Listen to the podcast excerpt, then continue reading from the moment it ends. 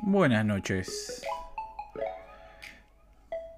Nuevamente en Dos Búhos en la madrugada que hablan sobre educación. Hoy estaremos tratando un tema en particular. En este caso, la deontología de la profesión docente.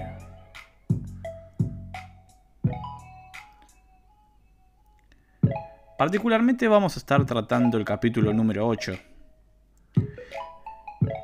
El autor del mismo va a ser Daniel Ruiz. Para aquellos que no sepan, Daniel Ruiz es un fue un docente y un autor argentino que se dedicó a trabajar en el campo de la metodología, de la, filosofía, por lo tanto de la, de la deontología y la ética. La primera edición del libro del cual estamos hablando fue en 1984, después fue reeditado en diferentes ocasiones. Y esto, desde nuestro punto de vista,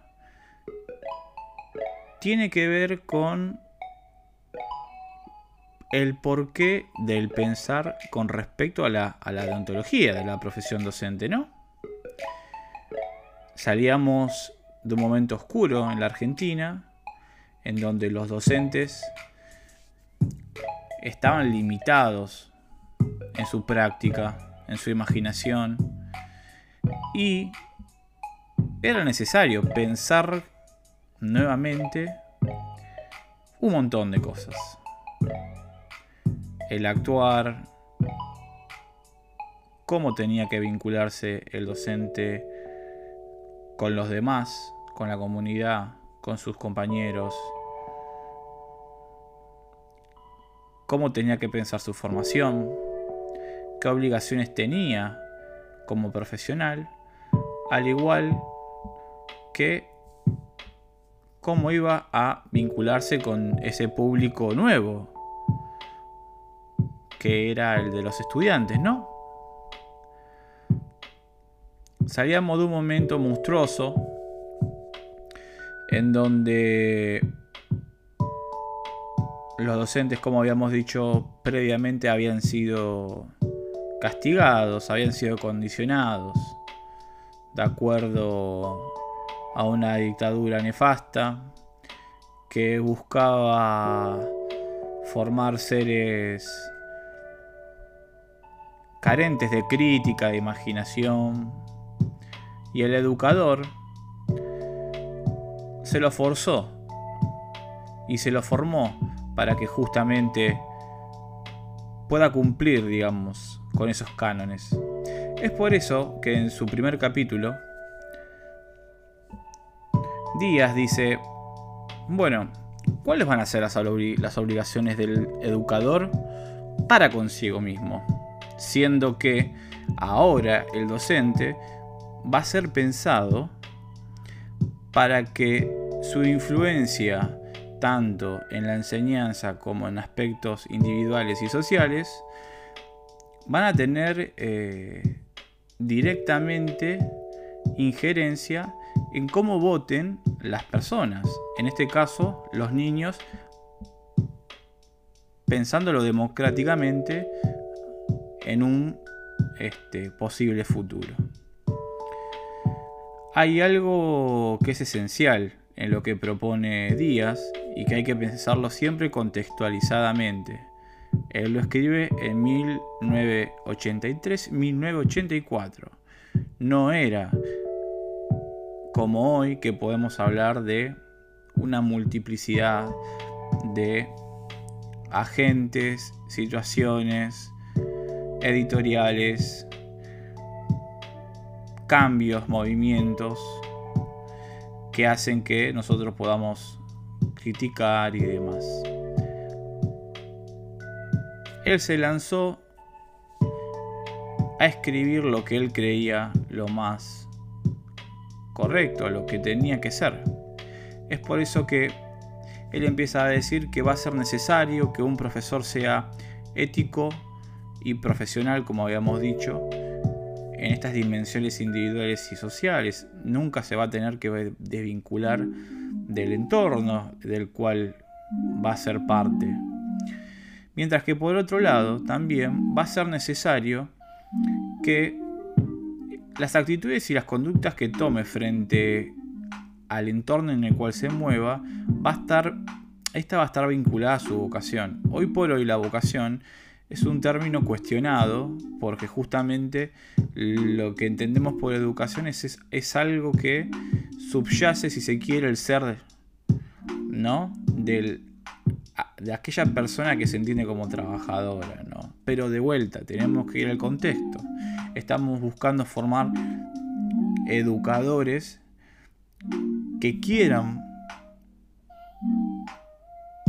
formar estudiantes a raíz de su profesión justamente para una sociedad más democrática. Y para que una sociedad sea más democrática, también vamos a tener que tener un espacio de reflexión.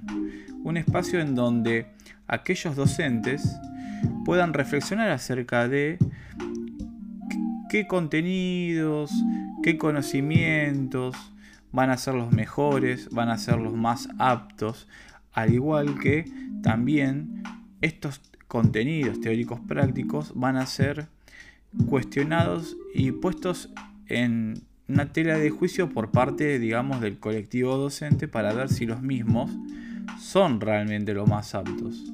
O sea, había que, había que resignificar y construir nuevo conocimiento. Porque como hablábamos antes, venimos de un momento oscuro en donde simplemente se disciplinó al pueblo. Otra de las cosas es justamente tener en consideración que sobre aquel educador iba a conllevar una responsabilidad. O sea, no iba a ser cualquier persona la que esté dando una clase. Iba a conllevar una responsabilidad. Y esa responsabilidad, como hablábamos anteriormente, va a estar ligada a un carácter democrático, social, individual, reflexivo, crítico.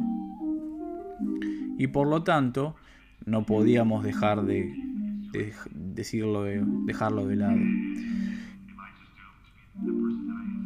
Por otro lado, Daniel eh, propone que es necesario que se comprenda la cultura nacional. O sea, entender que lo que hace a nuestro país, a nuestra cultura como país, sea defendida. O sea, que no, no, no, no, no sea despojado. También por ese lado hay que tener en consideración que la mercantilización, que la globalización estaba llegando y muy fuertemente a nuestros pueblos y por lo tanto esto estaba empezando a golpear de una manera sumamente grave. Entonces, ya sea la cultura nacional con respecto a nuestros pueblos originarios, a nuestras costumbres, también era necesario saber defender lo que tenía que ver con el Estado de Derecho del pueblo, de la nación, como también lo que es la democracia, la convivencia democrática, vivir en armonía con los pueblos, entre los pueblos. El segundo, el segundo, el segundo, la segunda dimensión eh, va a estar vinculada en relación con los colegas, pero previamente el autor hace una referencia con respecto a aquello que el docente tiene que tener en consideración. Primero y principal, dice, bueno, tiene que estar influido por movimientos que hagan o esté vinculado con los científicos, como también con la hedoneidad. ¿A qué nos referimos con la hedoneidad? Que tenga que mostrar confianza, certidumbre de sí mismo, que no dude. Y lo último es la vocación, esta sensación, de mostrar esta sensación de querer estar, de querer educar, de querer ser parte de todo ese proceso nuevos que estaban llevando a cabo. El docente, para el autor, iba a tener que dominar aquello que iba a enseñar. Y también iba a tener que dominar cierto equilibrio de orden psicofísico.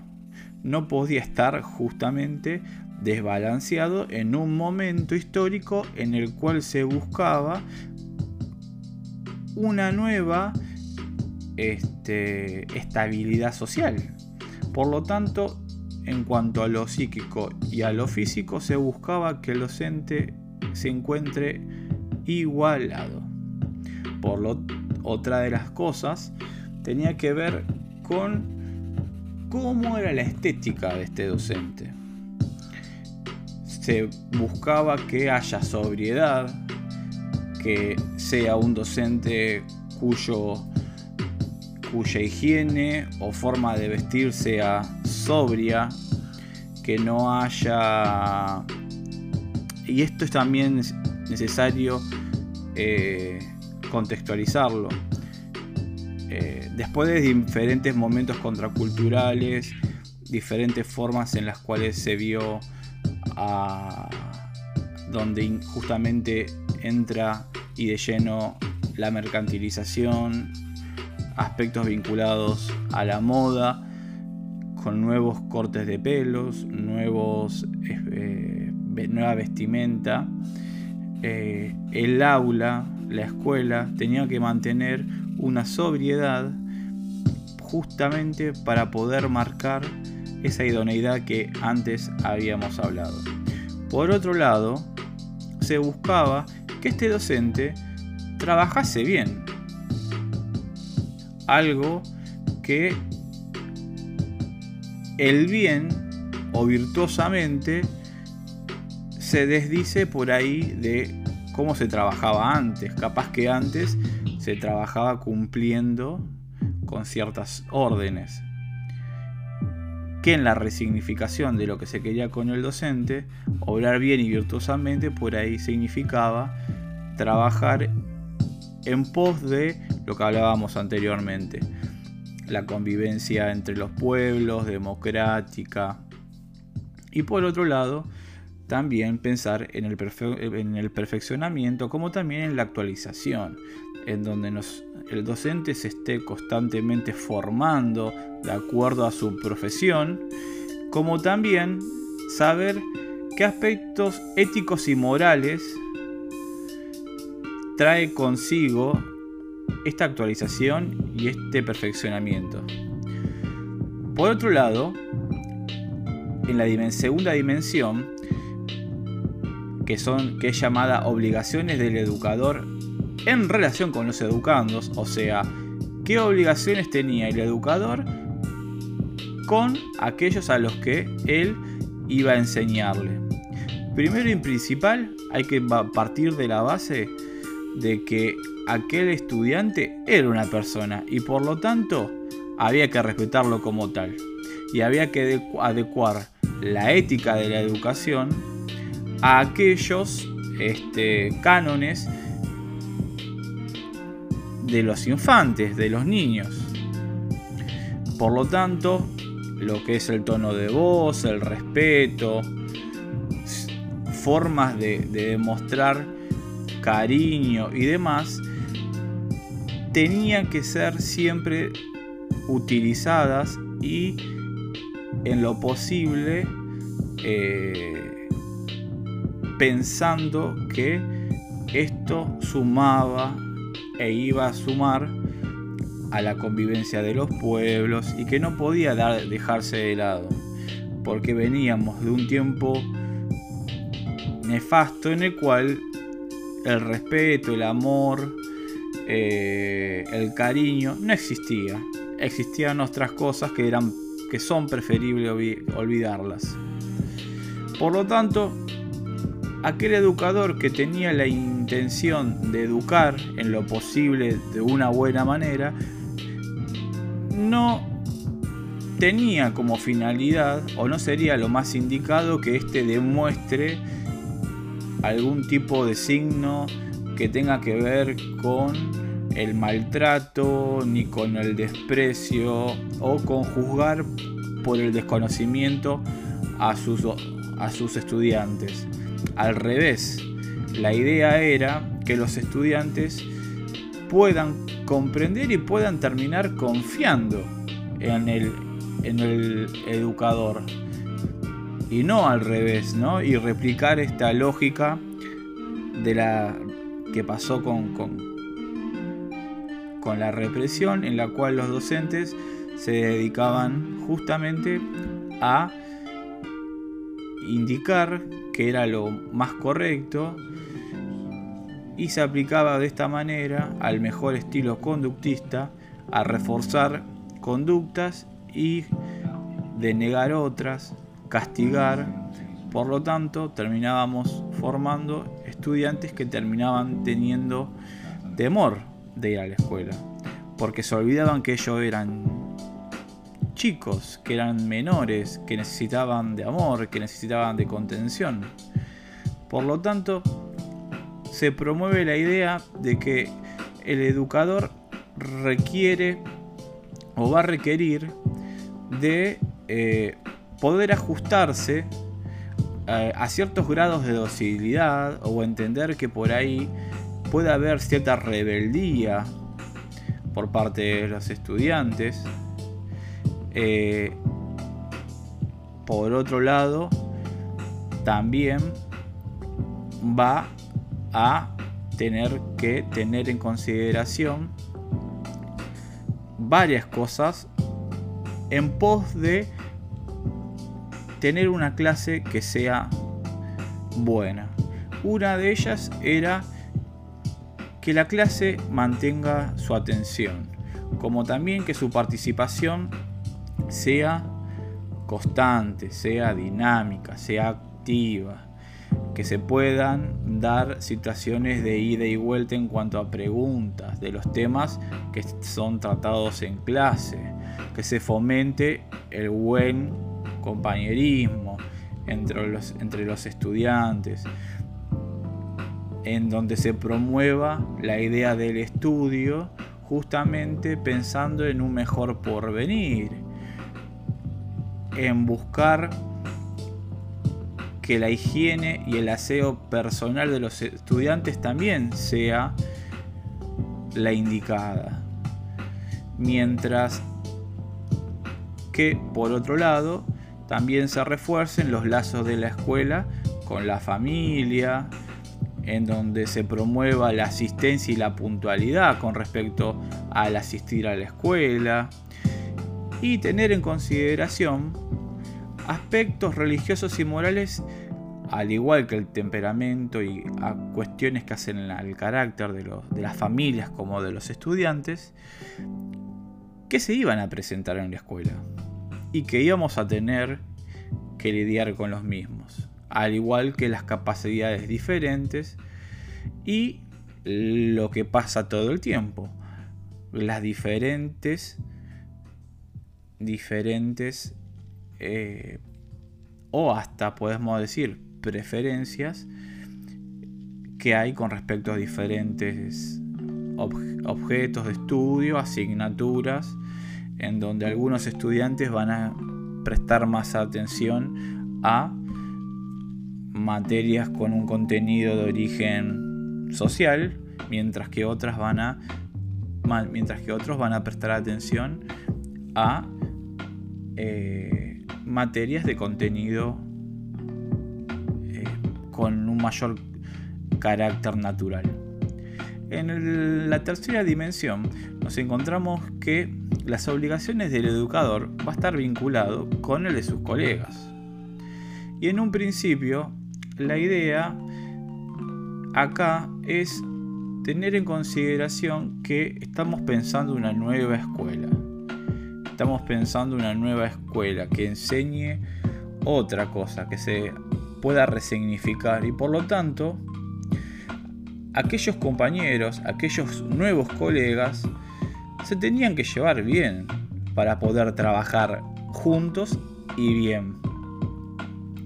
De otra manera, el estudiante no iba a poder ser orientado de la mejor manera si observaba que sus profesores o maestros se llevaban mal entre ellos. Esto le hubiese generado algún tipo de movilización no afirmativa y por lo tanto no estaría siendo lo mejor para esa actividad educativa que se buscaba mejorar. Era un proceso educativo que se buscaba mejorar. Y por otro lado, como habíamos dicho anteriormente, los educadores, los docentes, tenían una obligación moral, que era la de trabajar buscando fomentar la idea de la democracia, de trabajar grupalmente, en donde se pueda integrar a las familias, donde se puedan integrar ciertos hábitos como el aseo, la higiene. Por lo tanto, eso era trabajar solidariamente. Esto es lo que propone el autor en su tercer capítulo. Mientras que en el cuarto, en cuanto habla de acuerdo a las obligaciones con la familia, algo no menor, habla de un pacto, sí, habla de un pacto entre la familia y las escuelas. ¿Cuántos de nosotros hemos escuchado que muchas veces las familias recurren a la escuela por diferentes cuestiones, ya sea problemas familiares, cosas que pasan en el barrio y que terminan colapsando en la escuela, cuestiones que hacen a la autoridad, en donde la escuela es el centro de atención para poder solucionar cuestiones que convergen dentro de, lo barrial, como también de lo familiar.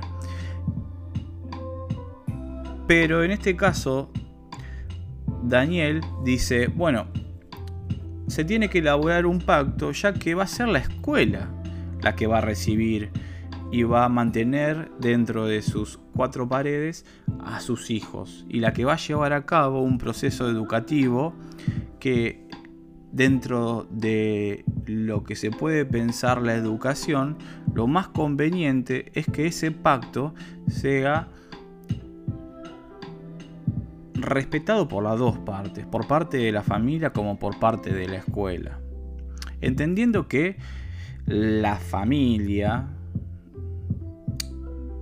si también lo queremos decir desde Durkheim, es el primer agente socializador, el primer agente educativo natural, mientras que la escuela es la segunda. En el caso de los educadores, estos deben mantener una relación estrecha tanto con los niños que van a ser educados como también con la familia. Eso era parte del trato. No se puede romper justamente con el mismo. No se puede maltratar a los niños porque estaríamos rompiendo con las obligaciones del docente para consigo mismo y para con los educandos ni tampoco se puede llevar mal con la familia, porque estaríamos rompiendo con el pacto que desde un principio nosotros como escuela estaríamos buscando implementar porque sería lo más conveniente para que la educación dentro de la misma sea democrática y la sociedad prospere. De la misma manera, la idea de este pacto es justamente construir desde la perspectiva de la escuela como desde la familia que mediante este trato se conforme una comunidad, una comunidad educativa donde los valores que se expresan en la escuela puedan llevarse a la comunidad por fuera de la escuela y que pueda haber una sintonía entre lo que pasa dentro de la escuela y lo que pasa en los barrios, lo que pasa en las familias. De esta manera estableciendo una relación de, coherencia justamente teniendo en consideración nuevamente, y voy a hacer referencia y referencia y referencia a los que se buscaba compensar la profesionalidad y la ética en la educación de la formación de los docentes, porque es necesario contextualizar todo el tiempo.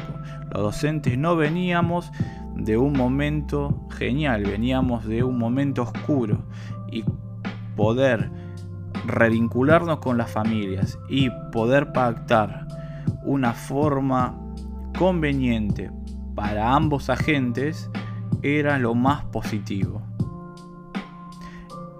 En el quinto escalafón o quinta dimensión tenemos las, obligaciones del educador en la relación con la comunidad nacional. Bien, como hablábamos antes, durante la dictadura ocurrieron muchas cosas, muchas, que ya siendo las 02 con 9 minutos de la mañana, no nos vamos a poner en este podcast a este, relatarlo. Pero una de las tantas cosas fue que en cuanto al... en, la, en la mm, dictadura se realzó mucho esta idea de eh, el nacionalismo furioso, ¿no? Si se puede decir.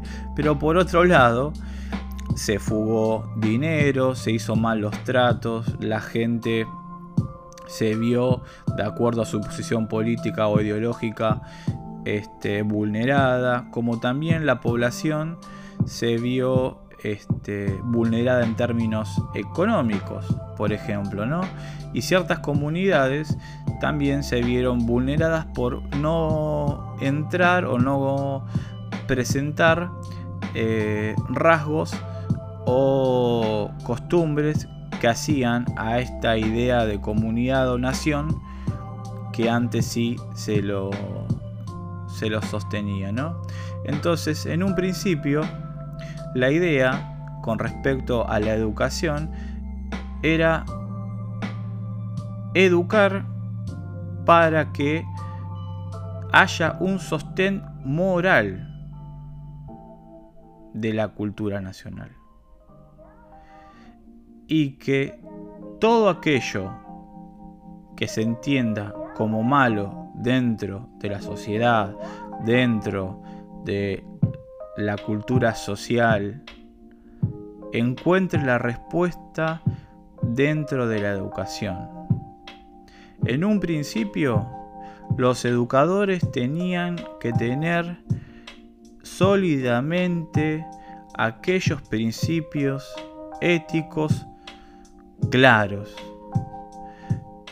Tenían que saber cómo moverse, tenían que saber cómo ser parte de una sociedad y ser un ejemplo.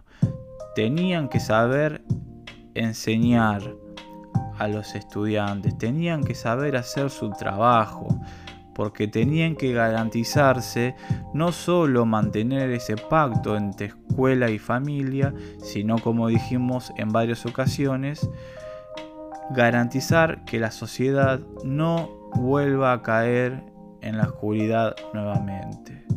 Mientras que la escuela tenía que tener en consideración que a veces las bases éticas y las bases morales en las cuales entran aspectos políticos, aspectos sociales, aspectos religiosos, costumbres que no hacen por ahí a la cotidianeidad de la escuela propia, estos tenían que ser, involu o sea, tenían que ser involucrados e inculcados por parte de la escuela para con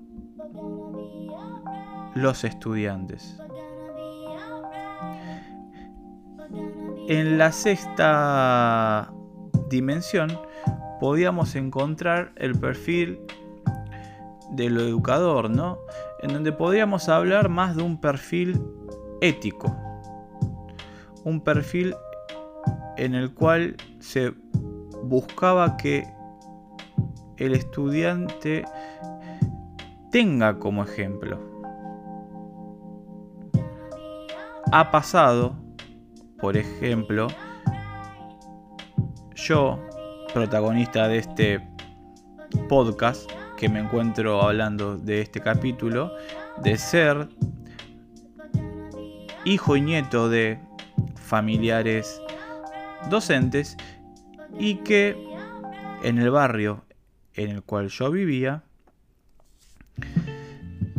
ser reconocido como el hijo de la maestra o la el nieto de la maestra. ¿No? Ahí había una construcción con respecto a lo ético vinculado al accionar de mi madre, de mi abuela, de mi abuelo, que los estudiantes, otros docentes, la comunidad tomó para tenerlos como referencia. Pero esos rasgos personales que hacen al perfil docente justamente tienen que estar vinculados con la idea de ciudadanía, en pos de poder vivir en democracia. Porque un ciudadano no va a poder ejercer sus derechos, su accionar, si no vive en democracia. Por otro lado, él mismo va a tener que tener una personalidad que sea equilibrada, responsable, creativa, crítica, que sea intelectualmente curioso, para que pueda indagar con respecto a cuestiones de su propio trabajo y que esté abierto a la posibilidad de poder integrar requisitos culturales, nuevos conocimientos en pos de mejorar justamente su trabajo. De esta misma manera, también el docente va a tener que estar abierto a las diferentes dimensiones de la sociedad, tanto ideológicas, políticas como de maneras religiosas. Nos vamos a encontrar con una nueva camada de estudiantes con diversas costumbres, con diversas familias que van a tener diferentes formas de percibir y entender la realidad y por lo tanto el educador va a tener que adecuarse a eso y mostrarse pasivo y de alguna manera respetando todas estas nuevas novedades que se iban a acercar.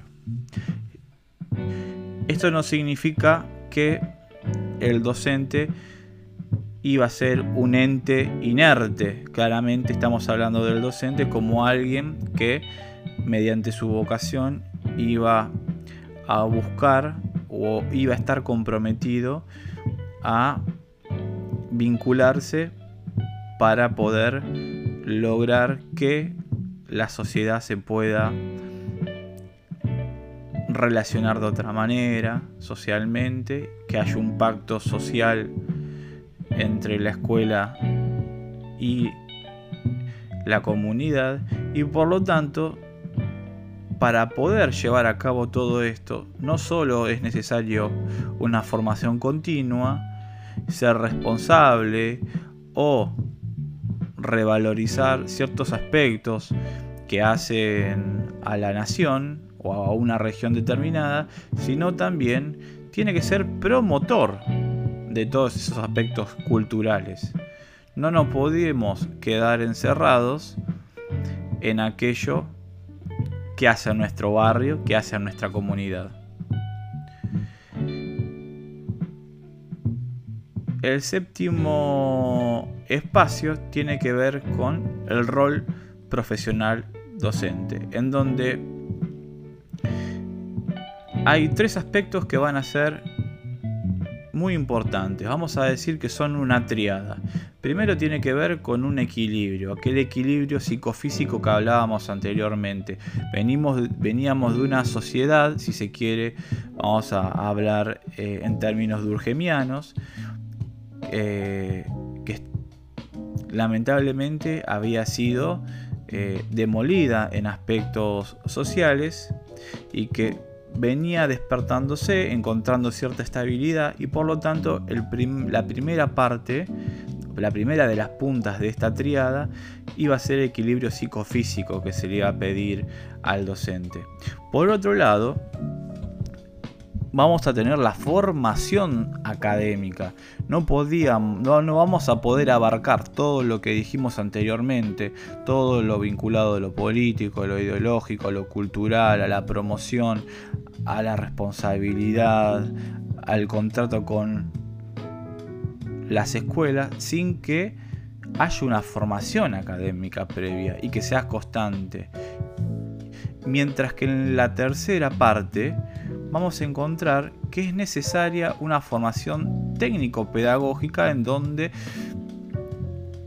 los docentes empiecen a vincularse con esos nuevos medios que anteriormente no tenían acceso o, que, o cuyo acceso era limitado y que especialmente en las escuelas de orden público, aquellas que por ahí no eran las más populares, muchos no tenían. Entonces, en conclusión, el docente tenía que estar constantemente investigando, buscando trabajar interdisciplinariamente, de manera grupal, con otros docentes, en una permanente actualización y sobre todo estar muy atento a los peligros de la rutina. Hoy por hoy la rutina sigue siendo cuestionada. Hacer todo el tiempo lo mismo sin ninguna finalidad o significación no tiene sentido. Pero acá también el autor hace referencia a la improvisación. Yo me acuerdo muy bien de haber encontrado libros de mi señora madre y mi señora abuela, en donde buscaba, en donde se presentaban diversas formas de planificación o haberlas escuchado a lo largo de, de mi vida como niño, de quejarse de estas formas de planificación o de planeamiento. Pero bueno, estos nuevos modelos que se extrapolaban de otros países, de otros lugares, entendían que la improvisación no estaba bien y que la educación siempre y cuando tenga que ser ejecutada de una manera profesional y responsable, tenía que ser planificada. Mientras que en, la última dimensión nos vamos a encontrar con el docente y la educación permanente, algo que hasta el día de la fecha es algo con lo que luchamos. El docente se supone que tiene que estar formándose permanentemente, ya que constantemente hay cosas que hoy en el 2022, casi 2023, surgen día a día. Y no necesariamente esto es algo generacional, sino que tiene que ver con el devenir de la historia y la dinámica de los dispositivos móviles y el avance de la tecnología y la ciencia. Es por eso que en el 83, en el 84 y en las diversas eh, reediciones que se hicieron a este libro, el autor ya mantenía esta noción de la educación permanente, en donde la idea no era obligar al docente a que se forme, sino la idea es que se entienda desde una perspectiva ética que el docente o la docente como ser humano necesitaba perfeccionarse, necesitaba educarse, necesitaba cultivarse, necesitaba relacionarse con otras personas y con cosas que no sabía y con medios que no manejaba. ¿Por qué? Porque la propia naturaleza del docente requería de eso, requería de esas posibilidades, requería de, esa de ese perfeccionamiento constante que tenía que ser entendido como algo que sea parte de la naturaleza del hombre y no de una responsabilidad u obligación que tenía que ser demandada por parte de nuestros eh, inspectores u o este, directivos. Habiendo dicho todo esto, no podemos dejar de hacer una reflexión que es la siguiente. Es un, es un, es un libro muy interesante, es un libro muy interesante, pensado en un momento sumamente particular, pero que para aquellos que estamos viviendo el 2022, el 2023, nos va a parecer un poco pasado de moda, con cierta terminología o conceptualizaciones que por ahí ya no se usan. Sin embargo, lo más destacable del libro es cómo el autor hace énfasis en estas posturas o en estos posicionamientos que eran necesarios para que una sociedad siga adelante y que no se vuelva a repetir aquello que hizo mucho daño y que hasta el día de hoy se sigue acordando con mucho dolor.